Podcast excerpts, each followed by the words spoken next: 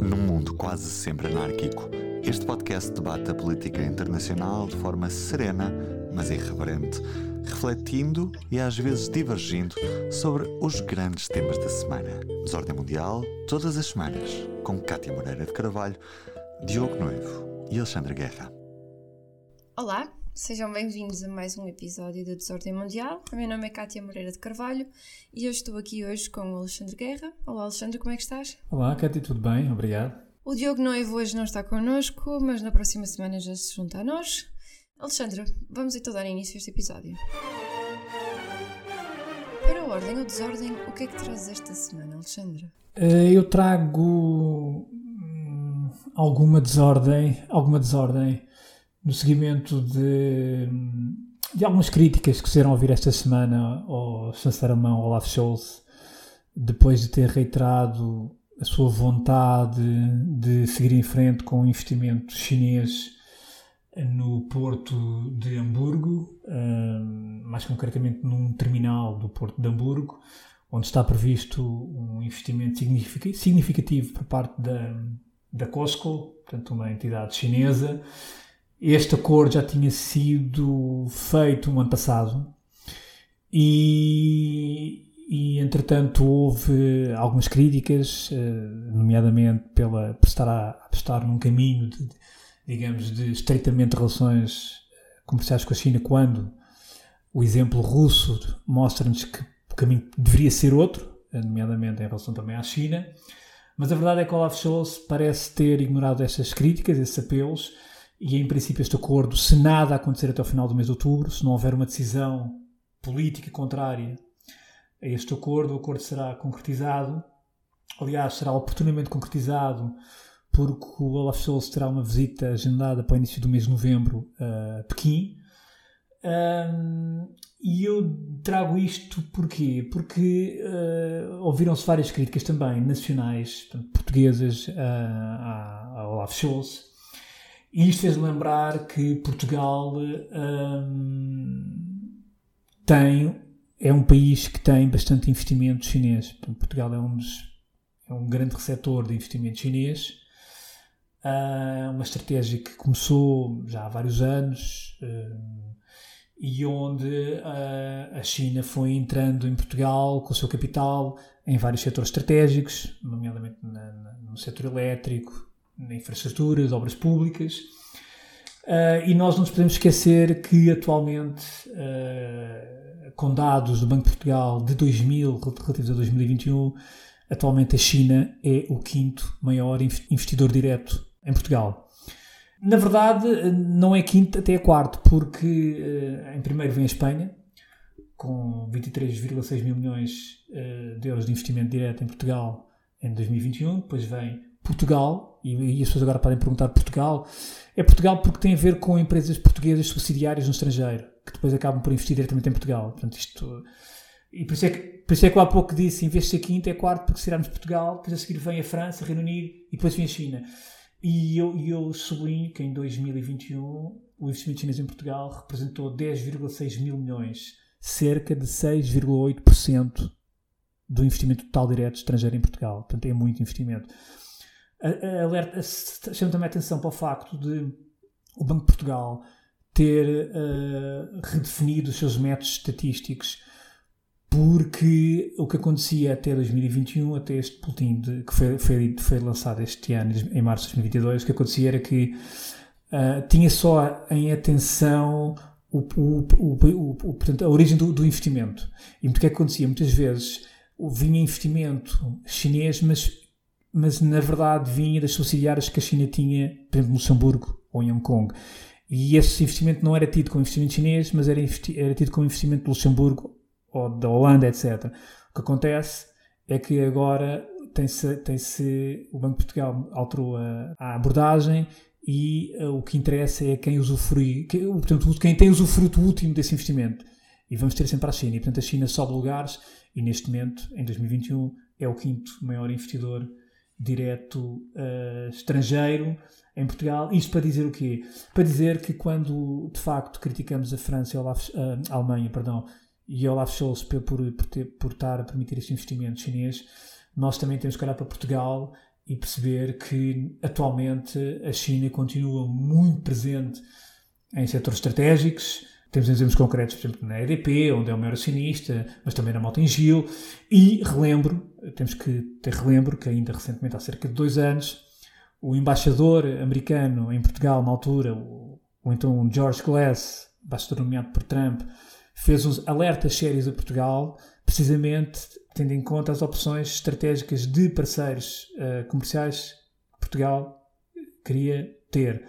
Uh, essas, na altura, Jorge Costa até foi um pouco criticado por, algumas, por alguns quadrantes em Portugal, por estar a imiscuir nos assuntos nacionais, talvez também por ser um embaixador nomeado por Trump, portanto, tudo o que vinha de Trump era alvo de crítica, mas o George West, na altura, avisou e, e, aliás, até identificou três áreas uh, que tinha a ver com uh, a entrada da Huawei no, na, na, rede 5G em Portugal, a entrada da CCCC na Motengil, portanto, empresa chinesa, e também para o possível investimento no terminal Vasco da Gama em Sines, uh, que foi um concurso que abriu, uh, que entretanto não teve candidatos o ano passado, portanto ficou, o concurso ficou a zero. Uh, o governo já redefiniu portanto, o caderno de encargos, redimensionou esse concurso para atrair novos investidores, mas efetivamente a possibilidade de haver um investidor chinês a candidatar-se ao, ao, ao, ao, novo terminal Vasta Gama em Sines é possível. Uh, e por isso, uh, muita coerência e é preciso também sempre cautela quando se critica os outros, os outros países, por estarem a receber investimento chinês, quando Portugal, nessa matéria, é um país que está muito bem classificado em, em, em receber, eh, em receber investimento chinês. E não é só Portugal e Alemanha. Eu lembro-me, por exemplo, de haver o Porto de Pireus, na Grécia. E acho que até este ano uh, houve um tribunal na Grécia que impediu a expansão do Porto sob. Uh, chinês, sim.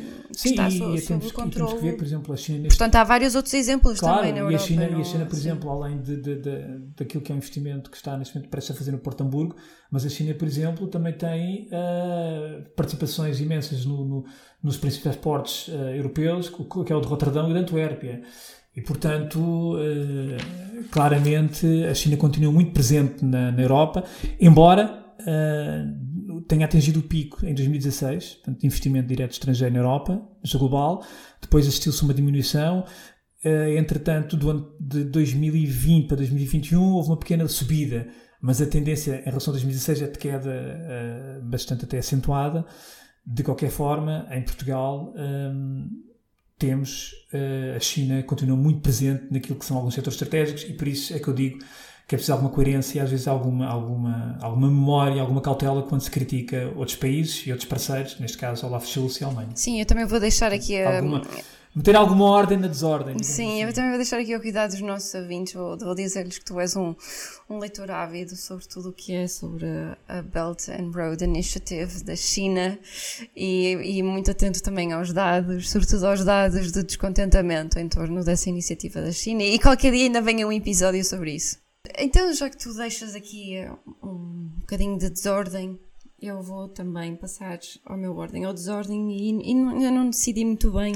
Acho que só o tempo é que vai dizer se isto é ordem ou desordem. Aquilo que eu vou falar hoje é sobre, um, enfim, eu ia dizer a eleição, mas não foi bem uma eleição. Mas uh, ao novo primeiro-ministro do Reino Unido, Rishi Sunak. Um, ele, ele falava-se inicialmente que Boris Johnson podia também concorrer, mas ele acabou por desistir. Uh, logo que Liz Truss uh, anunciou que resignava ao, ao, ao, enfim, ao cargo de Primeira-Ministra, Penny Mordaunt também um, eh, colocou-se logo na corrida para ser Primeira-Ministra, mas assim que Rishi Sunak começou também a recolher assinaturas, uh, foi bastante claro desde o início que Penny Mordaunt não ia conseguir as assinaturas suficientes. Acho que eram necessárias 100 e enquanto que Rishi Sunak conseguiu bem para lá das 100, ela teve muita dificuldade em conseguir esse número, portanto ela acabou por desistir e por causa disso ele foi hoje, uh, segunda-feira, dia 24 de outubro, apontado como o próximo primeiro-ministro de, de, Inglaterra. E eu disse que não sei se trago bem ordem ou desordem, porque A Terra está um caos, está muito diferente do verão, de quando ele concorreu a primeira vez ao, ao cargo de Primeiro-Ministro, portanto, não sei o que é que vai. Tu querias dizer que está muito diferente, está muito diferente da Inglaterra de Boris Johnson. Também é verdade, também está muito diferente. É, é, Quem diria, uma pessoa dizer uma É verdade, mas nós dissemos que íamos ter saudades dele. Nós deixamos esse aviso, não sei se... Sobretudo o Diogo, o Diogo, o Diogo está saudades. eu não sei se dissemos-lo aqui publicamente para os nossos ouvintes, mas eu sei que pelo menos entre nós nós comentamos isto várias vezes, que ainda íamos sentir saudades dele. Uh, e ele soube tanto disso que até abandonou logo as férias e dirigiu-se logo para, para a Inglaterra para, mas enfim, não foi, não foi, não foi consequente. Uh, portanto, eu não sei se trago ordem ou desordem, porque acho que é muito cedo ainda para avaliar o que é que poderá ser um, o mandato de, de Rishi Sunak, mas ele não vai ter um caminho fácil, portanto, há já quem diga que ele não vai conseguir levá-lo até ao fim. Uh, eu acho que ainda é cedo para dizer isso, porque ele reúne bastante consenso uh, por parte do partido uh, e, portanto, vamos ver o que é que vai dar. O que é que tu achas em relação a isto já agora? Mas, só que, pois, eu só queria acrescentar, eu acho que é um erro o Rishi Sunak não ir a eleições. Pois. É Tens alertado para isso, sim. Uh, validação do voto público. Isso. Aliás, nós, nós, já falámos sobre isso há uns tempos.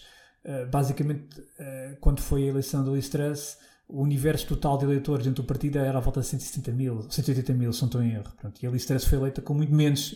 Quer dizer, nós estamos a eleger, ou a nomear, é? um primeiro-ministro britânico com base nesse, nesse, nessa base de pessoas, que é muito reduzida. Uh, e, se, e se a Liz Truss, uh, apesar de tudo, estava no seu direito, é legítimo ter assumido o cargo nessas condições, eu não parece que seja muito inteligente da, da, da parte de Rishi Sunak não ir a eleições. Digamos que é uma forma fácil de conquistar o poder. Eu, eu se fosse assessor dele, eu se fosse assessor dele, a, a, a, curto prazo é, mas a médio prazo vai ter muitos problemas. E qualquer político experiente sabe perfeitamente que só há uma forma de legitimar o seu poder, através do voto popular. Em democracia. Ele é um dos mais novos de sempre, e... ou se calhar o mais novo. É o segundo mais novo. Sim, e, e portanto eu se fosse assessor dele, agora que ele realmente está eleito como, como, como líder do Partido Conservador, teria muito a ganhar se de facto se submetesse àquilo que é ao voto popular. Uh, provavelmente até poderia perder, mas ganhando teria, seria, seria, seria legitimado, seria reforçado para o mandato completo e aí, tinha, aí tem sempre a questão da, da legitimidade popular.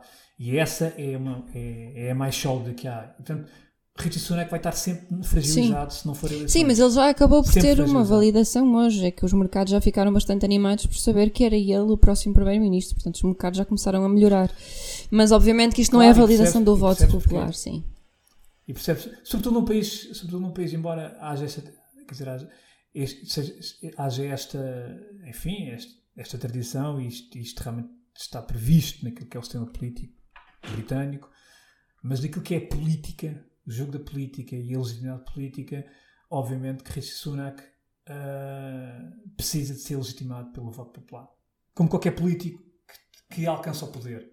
Porque muitas vezes mais difícil do que alcançar o poder é manter esse poder. E se não tiver o, o voto popular a sustentar esse poder, torna-se muito, muito difícil. E pronto, e com este toque final do Alexandre, então inclino-me mais para dizer que isto é desordem. Mas vamos ver. Dou o benefício da dúvida. Order! Order! Vamos passar então para uh, o nosso ponto de ordem.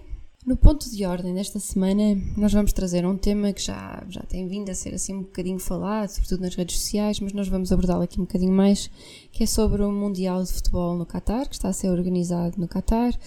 Um, eu relembro que um, o Qatar uh, foi uh, eleito como país para acolher o Mundial 2022 em 2010, portanto começou a preparar uh, a recepção e, e, e, o Mundial a partir daí.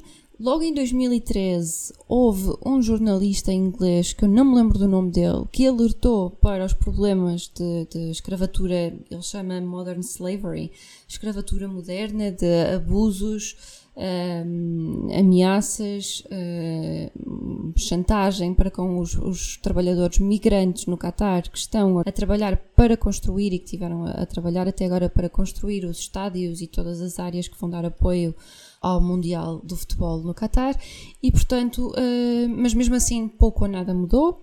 Em 2017, o Qatar comprometeu-se com a Organização Internacional para o Trabalho um, em melhorar algumas legislações Uh, e na altura elas pareciam promissoras, mas pouco ou nada mudou também até então. E o que acontece é que, de facto, as pessoas, os trabalhadores migrantes, que são na sua maioria do Bangladesh, Nepal, Índia, uh, Paquistão, vivem em condições absolutamente desumanas. Uh, os seus passaportes, em grande parte deles, são confiscados à chegada ao país e eles são ameaçados que se, que se quiserem abandonar, que não têm como, porque não têm os passaportes, vivem em, em, em quartos uh, pequeníssimos para, por exemplo, oito pessoas, quando um quarto devia ser apenas para uma. Um, o salário que lhes é prometido não, não lhes é devidamente pago e muitas vezes é pago com atraso e portanto eles também não conseguem mandar dinheiro de volta para as suas famílias e as suas famílias muitas vezes elas também acabam por passar dificuldades nos países de origem por causa disto.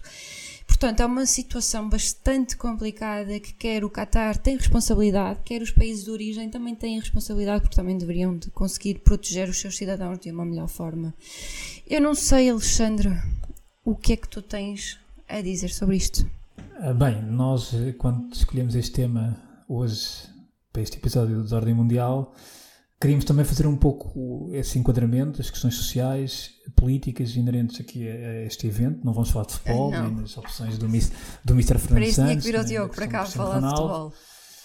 Uh, mas pegando um pouco naquilo que, que a Cátia disse, temos que, se fosse. Eu, eu estava a tentar encontrar a resposta à pergunta que é porquê o Mundial no Qatar? Ou seja, uh, qual. Eu acho que todos sabemos a resposta, não? Qual uh, a razão, ou qual. Uh, enfim, por que razão é que o Qatar quis fazer um Mundial de futebol? O Qatar, que é um país que tem, para as pessoas terem uma, uma para terem uma ideia, é um país que tem pouco mais de 2 milhões, tem 2 milhões e 600 mil habitantes, só é pequeníssimo, é pequeníssimo em termos de população, não de propriamente de território. Mas tem uma particularidade, é que uh, destes 2 milhões e 600 mil habitantes, a maior parte deles são expatriados. Portanto, é gente que está a trabalhar para receber dinheiro, para, para, para ter uma melhor vida. Porque, basicamente, se, se falarmos de Qatares, eu não sei, não sei por acaso, não sei como é que se chama o cidadão do Qatar. Qatari. Não sei, é um Qatari. Qatari. Eu digo Qatari. Qatari. Uh, estamos a falar de Qataris, portanto, uh, originários, estamos a falar de 380 mil. Para se ter uma ideia da discrepância do que é entre a população autóctone e aquilo que são expatriados, aquilo que são imigrantes, etc, etc, etc. Portanto, gente que está a trabalhar no Qatar por razões profissionais e... E, portanto, isto também diz-nos logo aquilo que é o tecido social do Qatar. Depois, temos também ter em consideração que só no último ano números oficiais, a população aumentou mais 370 mil com trabalhadores, com este tipo de trabalhadores que a Cátia há pouco referiu. Trabalhadores para todo tipo de obras, para estádios, para infraestruturas, etc, etc. Eu posso deixar aqui os Estamos... números. Os números apontam que existem mais ou menos 90% da, da força de trabalho no Qatar é de, de migrantes. É de trabalho de pessoas de origem migrante. E estima-se que mais ou menos Uh, no Qatar, ou seja, isto equivale a mais ou menos a 1,7 milhões de pessoas a trabalhar no Qatar, de origem migrante. Exatamente. Sim. Exatamente. Exatamente. E, e portanto, isto já nos dá um pouco. Uh, ou seja, na verdade, o Qatar é um, é um estaleiro gigante, uh, com mão de obra barata a trabalhar, quase em condições. mão de obra barata e escrava, portanto, em condições deploráveis e, e, não foi ao longo só do último ano, tem sido ao longo dos vários anos, porque o Qatar, na verdade, está a construir uma série de infraestruturas de raiz. Para se ter uma ideia, e os números são uh, absurdos, o investimento total que o Qatar vai fazer neste Mundial é de 229 mil milhões de dólares. E se compararmos, por exemplo, com o último Mundial que foi na Rússia, o investimento na Rússia na altura foi de 14,2 mil milhões na Rússia. E, e, este na Rússia foi, já tinha sido o, meu, o, Mundial com o maior investimento sempre. Agora veja-se bem a discrepância de valores no investimento. E sabes quanto é que, em média, cada trabalhador que é explorado recebe? Em média, cada trabalhador que é explorado recebe uh, cerca de 220 dólares. E estima-se que a FIFA, com este Mundial, vá uh, ter lucros na ordem dos 9 mil milhões. Claro. Exatamente. Portanto, são números uh, impressionantes. E se, se tivermos em consideração que o Qatar é um país, é um dos países mais ricos do mundo em termos de PIB per capita, o Qatar, petróleo e gás natural, não é só petróleo e gás natural que neste momento se torna um recurso até provavelmente bem mais valioso do que o petróleo. Uh, tudo isto realmente coloca-nos perante aqui um, um, evento que não é, é mais do que um evento esportivo, o Mundial de Futebol é também um evento político. Uh, e eu continuo, continuo e não consegui encontrar uma resposta cabal para, para explicar um, este, este ímpeto do Emir do Qatar para fazer o Mundial. É verdade que o Qatar vai ficar na história como o primeiro país árabe e muçulmano a ter um campeonato do mundo. Sem dúvida. Uh, e também sabemos que uh, já há alguns anos uh, se assiste a uma disputa naquilo que é a região do Médio Oriente entre, entre alguns países árabes naquilo que é a procura de uma enfim de um estatuto de liderança e de influência dentro do Médio Oriente. Começou a ficar mais evidente quando os Estados Unidos começam a fazer uma inflexão e começam-se a afastar do Médio Oriente para uh, ir para outras zonas do globo uh, que consideraram mais prioritárias e mais estratégicas. De qualquer das maneiras, eu queria voltar um bocadinho atrás e, e, ir a 2010, quando tu falaste, porque nós não nos podemos esquecer que este, este, só o processo da escolha do Qatar está envolto em muita polémica. Portanto, em suspeitas de corrupção, de, de, de subornos, e portanto eh, este Mundial começou da pior maneira. Agora, há uma coisa que é verdade. Um, a FIFA sempre gozou, é uma organização, enfim, poderosíssima, tal como a UEFA. O futebol sempre teve, não é só cá em Portugal, mas na escala planetária, sempre teve um estatuto intocável. A verdade é que uh, não houve, dos Estados, não houve, não houve muita vontade, diga-se, para que, uh, que as coisas tivessem corrido de outra maneira. Não houve, não houve. E só agora, nos últimos tempos, é que começam a surgir uh, alguns movimentos, uh, algumas iniciativas de compensação, como tu há pouco referiste, algumas vozes que se começam a manifestar de forma bem mais audível contra o que se está a passar e contra o trabalho de escravo, escravatura moderna, não é? Que, eh, em que assenta este Mundial de Futebol. Eu se me perguntares uh, se isto vai dar alguma coisa, eu tenho grandes dúvidas, porque a partir do momento em que. Porque eu tenho ouvido muita gente que não diz que não, vai ver, não vão ver o Mundial, com protesto, e há algumas cidades também já na, em, em, França ou noutros países que já disseram que não vão meter uh, televisões, sim, enfim, sim, é, ecrãs sim. gigantes na rua. Há também seleções também dizem que vão usar uh, a abraçadeira da, da, da comunidade LGBTQ. Uh, certo. Mas duvido que. Mas eu, eu tenho, eu tenho a certeza que quando. Eficaz. Daquilo que eu costumo ver uh, e daquilo que uma pessoa já sabe e daquilo que uma pessoa conhece naquilo que é o futebol e a paixão de futebol, uhum. tenho quase certeza que a partir do momento no dia 20 de novembro, se não estou erro, quando começar a rolar a bola, uh, quer dizer, tudo o resto Sim, é verdade, também acho se esquece. E ainda agora a questão, digamos, de enquadramento mais. Tentar, tentar encontrar uma resposta de facto para aquilo que o Qatar. O que é que o Qatar ganha com este Mundial? Deixas-me só fazer uma introdução, que eu acho isto giro. Claro. Antes de fazeres esse enquadramento, que esse enquadramento é, é bastante importante, o que é que o Qatar ganha, deixa-me só voltar um bocadinho atrás para explicar um, o porque é que existe, eh, existem estes números tão grandes de, de, de escravatura no Catar uh, para construir os estádios e todas as infraestruturas de apoio? É que nos países do Golfo existe, existe um sistema, que não sei se já ouviste falar, que é o sistema Kafala, uh, que é basicamente um, um, um trabalhador migrante que queira ir trabalhar para um destes países tem que encontrar, digamos assim, um, um empregador que seja o seu patrocinador. E isto o que faz com que. Uh, uma das consequências disto é que esta pessoa depois fica dependente deste patrocinador. E, portanto, é este patrocinador que, por exemplo, tem que renovar o visto de, de permanência de residência, é este patrocinador que tem que ir renovar o, visto para trabalhar e, portanto, isto leva a grandes situações uh, de abuso e tem levado a grandes situações de abuso ao longo do tempo e é justamente isto que está na origem destas, destes casos, destes grandes números de, de escravatura moderna uh, que estamos a ver agora no Qatar. É este sistema, o Kafala, o sistema Kafala, que está a fazer com que as pessoas destes países de origem que não têm grande informação, que ficam absolutamente dependentes destes empregadores para conseguirem levar uma vida com um bocadinho mais de dignidade. E, portanto, foi isto que algumas organizações internacionais tentaram mudar no Qatar, nomeadamente, como eu disse no início, a Organização Internacional para o Trabalho, mas de facto pouco ou nada mudou porque isto é algo uh, mais cultural daqueles países e, portanto, é difícil de facto vir alguém de fora e imprimir ali uma mudança uh, a algo que já está tão enraizado. Sim, sem dúvida. Eu, eu apanhei um artigo quando estava a preparar-me para este episódio no Financial Times, uh, um artigo de opinião do Paul, Mich Paul Michael uh, Brannigan, que é professor na Manchester Metropolitan University, e tem um livro sobre isto precisamente, sobre o Mundial, a política e o Mundial de Qatar 2022.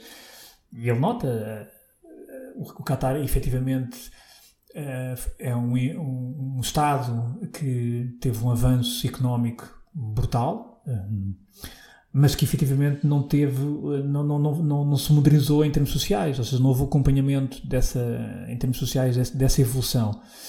E, portanto, há um choque entre aquilo que é a modernidade, digamos, económica e o avanço económico e entre aquilo que é a vanguarda social. Um, e, torna, e, portanto, e, e vai ser interessante perceber como é que cerca de mais de um milhão de pessoas, que é o que se espera durante este mês, durante o mês mundial no Qatar, como é que vão conviver com uh, um conservadorismo social um, no Qatar. Vai ser, vai ser, vai ser interessante. Uh, não sei até que ponto é que as autoridades do Qatar irão ser flexíveis, ser permeáveis uh, àquilo que, enfim, que, que serão certamente culturas uh, que irão entrar, não direi em choque, mas que irão entrar em, pelo menos em clivagem com os, com, com os valores mais conservadores locais. Vai ser interessante ver. Eu, eu se me permites ser cínica, e eu acho que uh, em nome do futebol as pessoas vão, vão preferir muito mais. Uh, quer os turistas, quer os cataris vão preferir fechar os olhos a muita coisa em nome do futebol e das receitas. Mas isto claro, eu vou ser cínica, depois... quem sabe não me vou surpreender. Mas o que tu dizes tem, e o que tu dizes é reforçado com aquela ideia que há pouco estávamos realmente a referir, que a maior parte da população do Qatar é população estrangeira. Uh, portanto, nem sequer é a população que está enraizada naquilo que, que são valores locais, religiosos, embora o Qatar seja um país sunita, mas nem sequer é numa percentagem muito uh, muito elevado, ou seja, comparativamente com outros países, portanto, árabes ou muçulmanos. O sunismo representa para mais, pouco mais de 60%, depois tem uma parte de hinduísmo e, e, e também são cristãos, outros 15%. Portanto, nem sequer estamos a falar. E depois, como é uma população onde, onde a, maior, a grande maioria da população, os tais 90%, é estrangeira, e onde está no Qatar com o objetivo eh, não social, mas um objetivo de, de, de, ganhar a vida. Um pouco também como os Emirados Árabes Unidos, que também tem um pouco esta relação, embora seja um país maior, com mais população, mas também tem, tem esta relação também muito dispara entre aquilo que são os, os, locais e aquilo que são os expatriados e aquilo que são uh, emigrantes, aquilo que são pessoas uh, a querer ganhar a vida nesses, nesses, nesses países.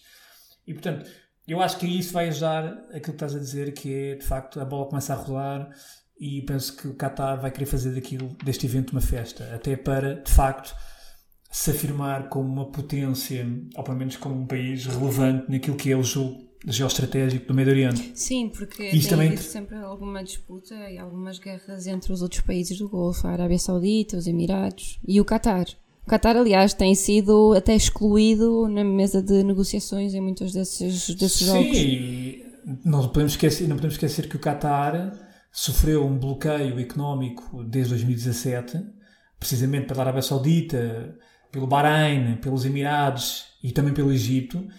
Um, um bloqueio que vem na sequência das acusações que durante se fez ao Qatar de ser um, um apoiante financeiro de movimentos terroristas e também de ser um facilitador dentro do próprio Qatar de angariação de verbas para movimentos terroristas e com a particularidade de uma coisa, é que o Qatar uh, não, não se rege por ideologias nem por fações religiosas. O Qatar tem uma particularidade que é apoiou tudo e todos, desde o Hamas ao Estado Islâmico, a, a subsidiários da Al-Qaeda, uh, portanto, desde movimentos sunitas e xiitas. O que vem a gravar ainda mais a organização do Mundial lá.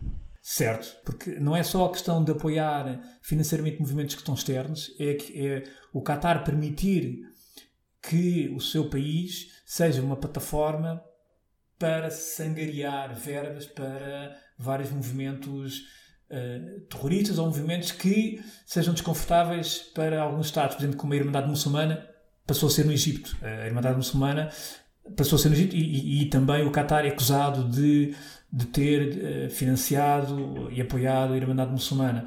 Aliás, um, em 2014, uh, os Estados Unidos, uh, através do seu Departamento de Tesouro, foi muito claro naquilo que, naquilo que enfim, que, que acusou o, o Qatar, precisamente de, de estar a facilitar e financiar em, o Hamas, por exemplo, e também grupos extremistas na Síria.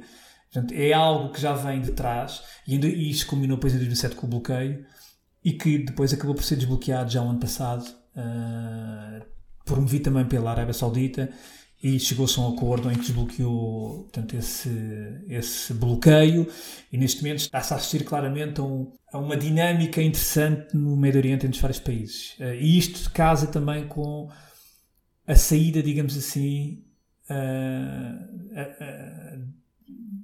dos Estados Unidos naquela região. Ou seja, durante décadas os Estados Unidos estiveram muito presentes no Médio Oriente, uh, mas a partir do momento em que os Estados Unidos começam a deixar um pouco aquela região uh, e começam a focar-se noutras áreas, como a questão do Pacífico, também se começa a alterar um pouco as relações entre os próprios Estados dentro do próprio Médio Oriente.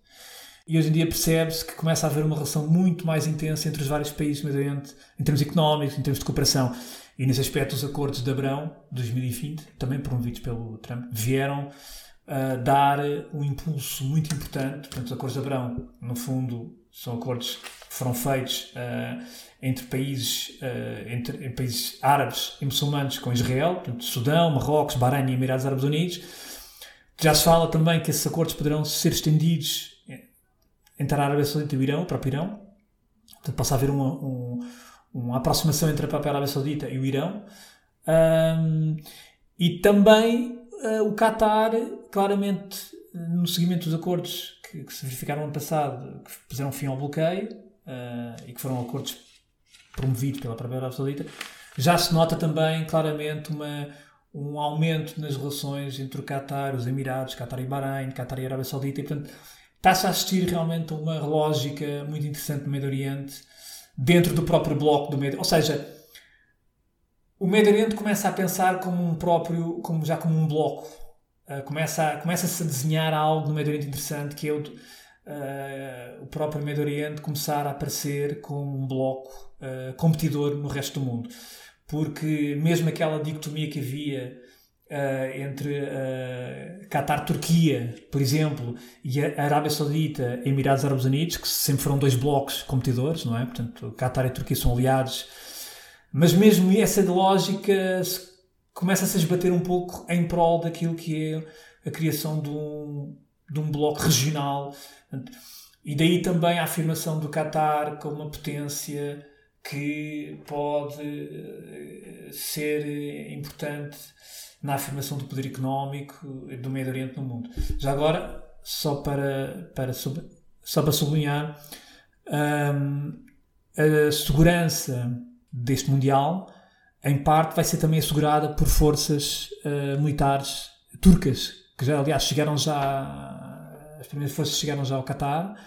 Estamos a falar de, portanto, de forças especiais, forças que vão ter também uma componente marítima, Uh, e ao todo são cerca de 3 mil homens que vão estar eh, portanto, no Qatar. Esta semana já chegaram os primeiros homens ao Qatar, portanto, turcos. E, hum, e isto também, enfim, também demonstra aquilo que é a próxima, aquela, é, é também revelador de, enfim, da relação que o Qatar sempre teve com a Turquia. Mas de qualquer maneira eu penso que há aqui eh, dinâmicas interessantes no Médio Oriente e que uh, coloca estes países todos uh, que têm interesses muito contraditórios, é verdade, mas que os coloca numa lógica até mais integrada, que é curioso, até mais integrada.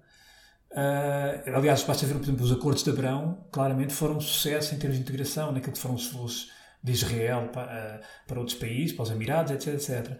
E, portanto, mesmo naquilo que é a relação entre Israel e a Arábia Saudita, Uh, e portanto, aliás, fala-se muito nisso, que, que, de facto que é também alargar uh, este acordo entre a Arábia Saudita e Israel e portanto um, acho que essa dinâmica está-se a verificar e o Qatar e o Mundial do Qatar também se enquadra um pouco nesse, enfim, nesse espírito e, e nessas, nesses realinhamentos, digamos, geoestratégicos ou geopolíticos naquela região do Médio Oriente. Eu não sei qual é a tua leitura.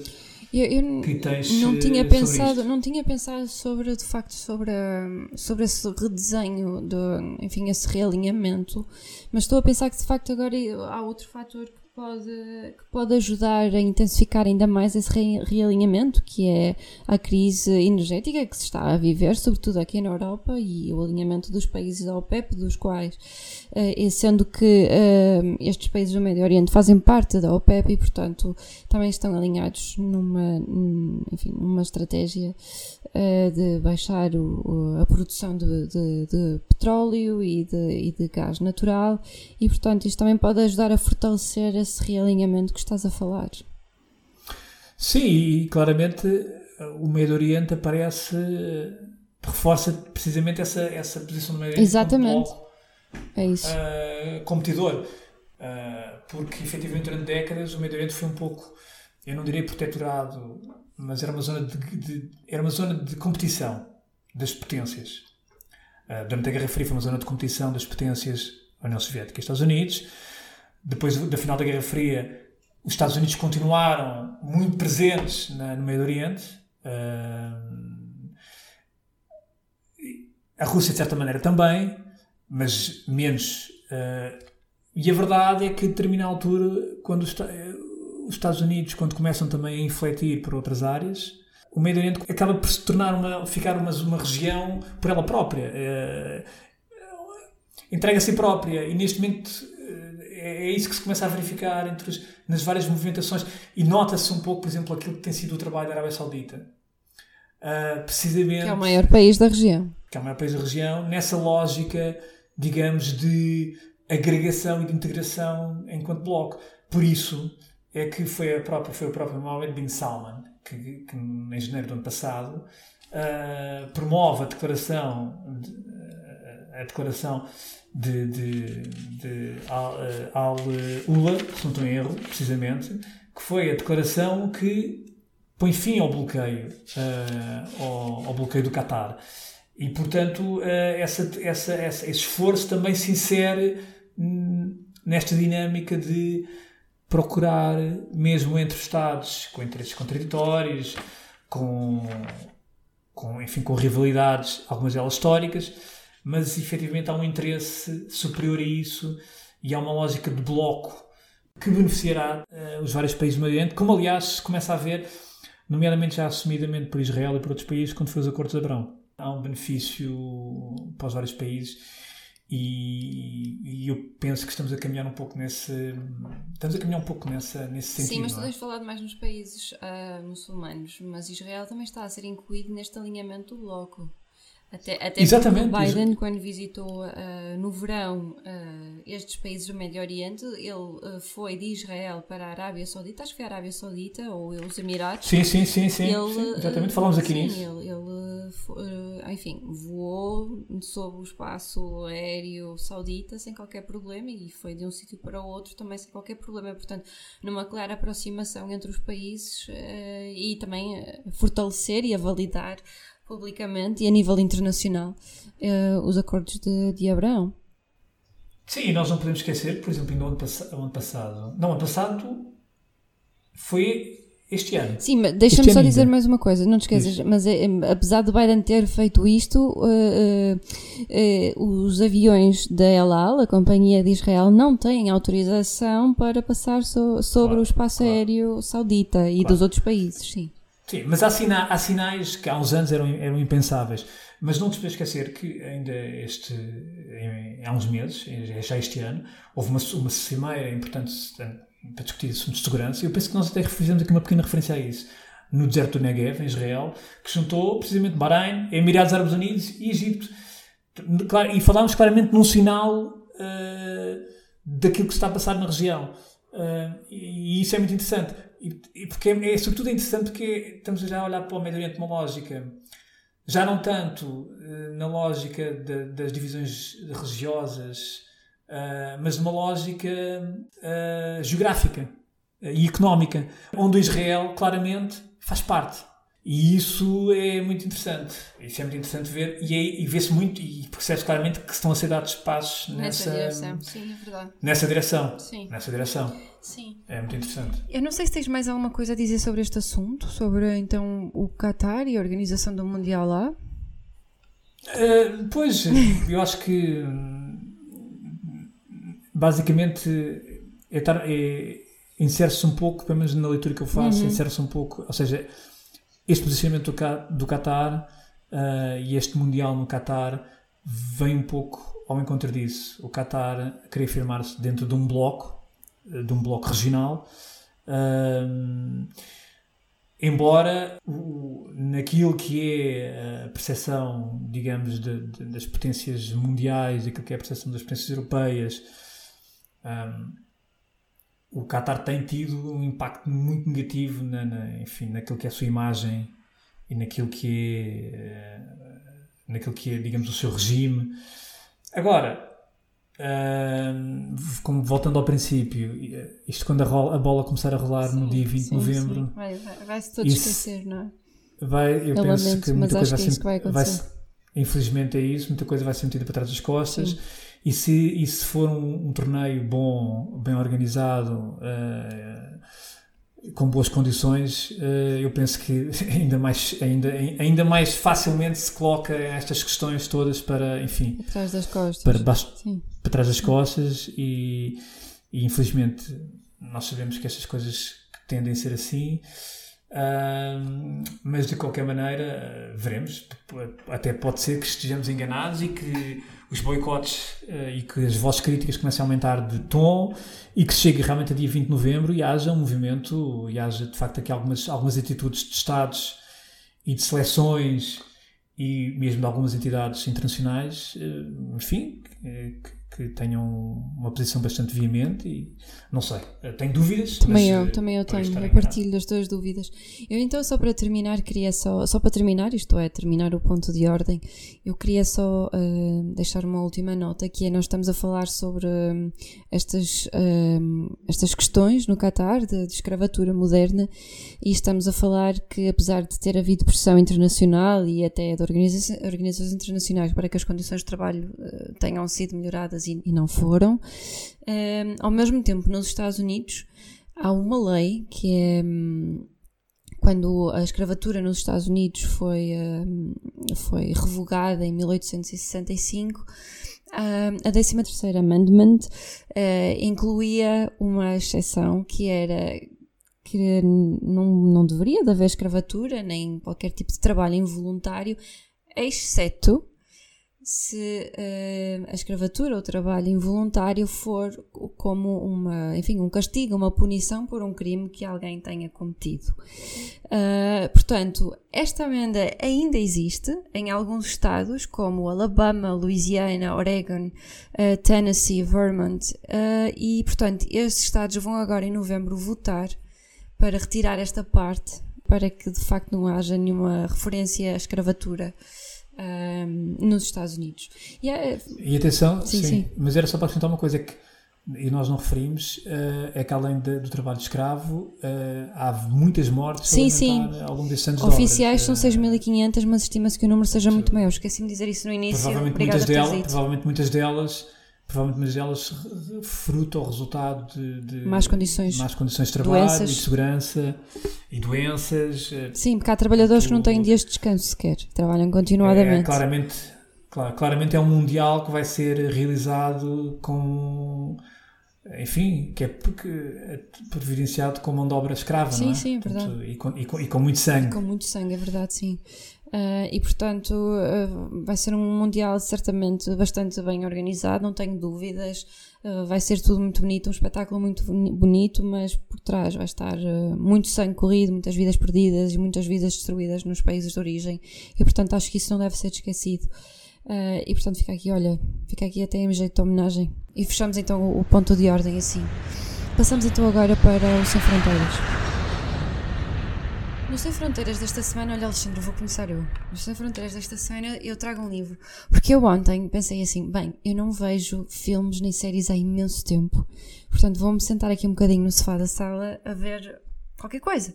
Então abri a primeira coisa que me apareceu na Netflix, foi uma série que se chama A Princesa Espanhola, uh, rapidamente a deixei mas deixei-a porque essa série é sobre a Catarina de Aragão, que acabou por casar com o, Henrique VIII de, de Inglaterra, uh, que foi o fundador da Igreja, Igreja Anglicana de Inglaterra. Um, e uh, eu comecei a ver a série, o primeiro episódio, e a partir daí comecei logo, a, fui ao Google procurar cada vez mais sobre. Um, sobre a vida de, de, desta, desta rainha, do rei, dos antecessores e o que é que daí resultou. E lembrei-me que tinha um livro que se chama A Short History of England, que é de Simon Jenkins. E este livro, uh, enfim, está bastante recomendado e até descrito como um best-seller. Este livro conta de facto um, em, enfim, é em poucas páginas, mas isto ainda são aqui algumas páginas, são quase 300 páginas.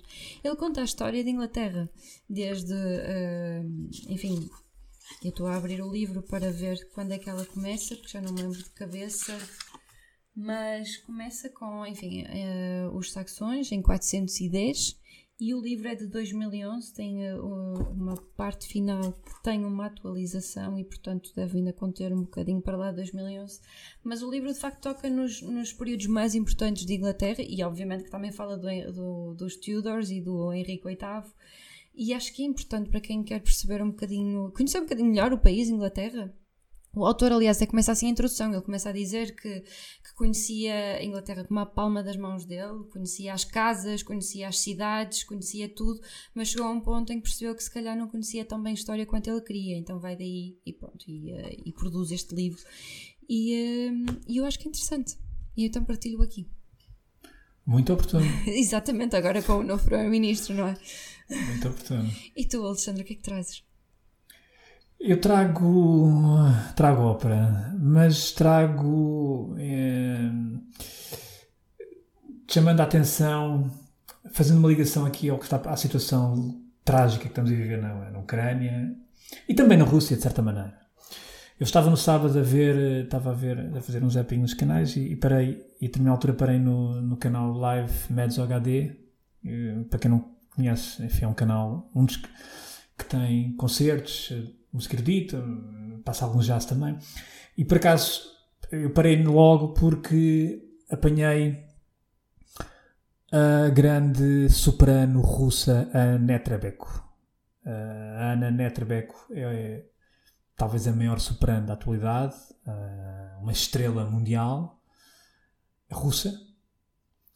E, e precisamente ela estava, estava, estava a interpretar o papel de Princesa Turandot na ópera com o mesmo nome. Eu hum, gosto muito do Trandot, já tive o privilégio de ver o Trandot ao vivo. Meti para trás e comecei a ver do início e fui perceber qual, que edição é que estávamos a falar. E uh, foi uma ópera uh, integrada no 99 Festival de, de Verona, portanto, que, que, se realiza na Arena de Verona, a Itália, e realizado este, este verão, em agosto.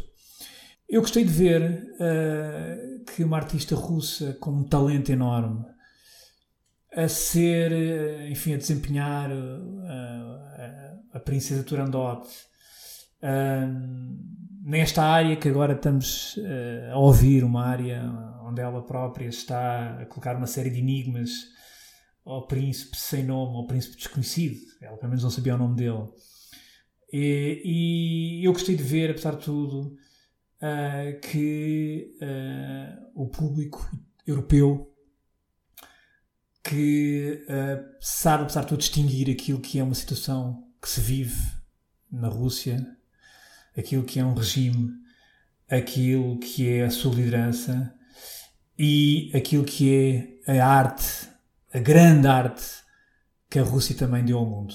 E a Ana Trebeco, como outros, outros músicos, outras músicas, ela, ela começou a sua carreira no famoso Teatro de Mariinsky, em São Petersburgo, como tantos outros. Foi, foi, foi descoberta pelo Valery Gergiev, grande, uh, enfim, grande uh, maestro e, e, um homem da arte daquele teatro. E de facto eu, eu, eu eh, emociono-me, uh, sobretudo ao som do Turandot.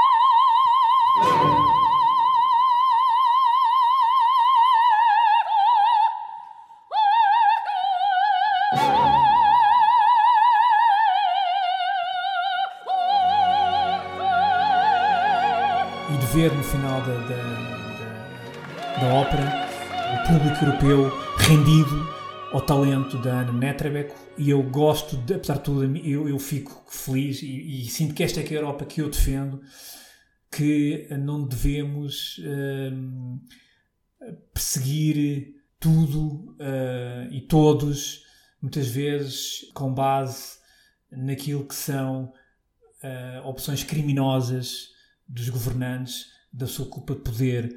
Mesmo às vezes nós tendo aquela tentação de dizer que mas a população também suporta estes governos. É verdade, mas as coisas nós sabemos que... Mas existem nuances, história, não é? Não é tudo a Na história dos povos não é tudo, não é tudo preto e branco. Meu próprio, meu próprio Netrabeco, ela, ela chegou-se, a, a, enfim, a dar com o Putin, chegou a apoiá-lo em eleições, mas eu também me recordo quantos líderes europeus, quantos políticos europeus não apoiaram Putin, não apertaram a mão ao Putin, não, fizeram não, negócios com ele. Não, não se riram com ele, não fizeram negócios com ele. E a própria Ana Trebeco, em março de, deste ano, ela própria, na altura, ela demarcou-se. Ela, aliás, ela tem cidadania austríaca, ela já não vai à Rússia há muito tempo, não, tem lá família.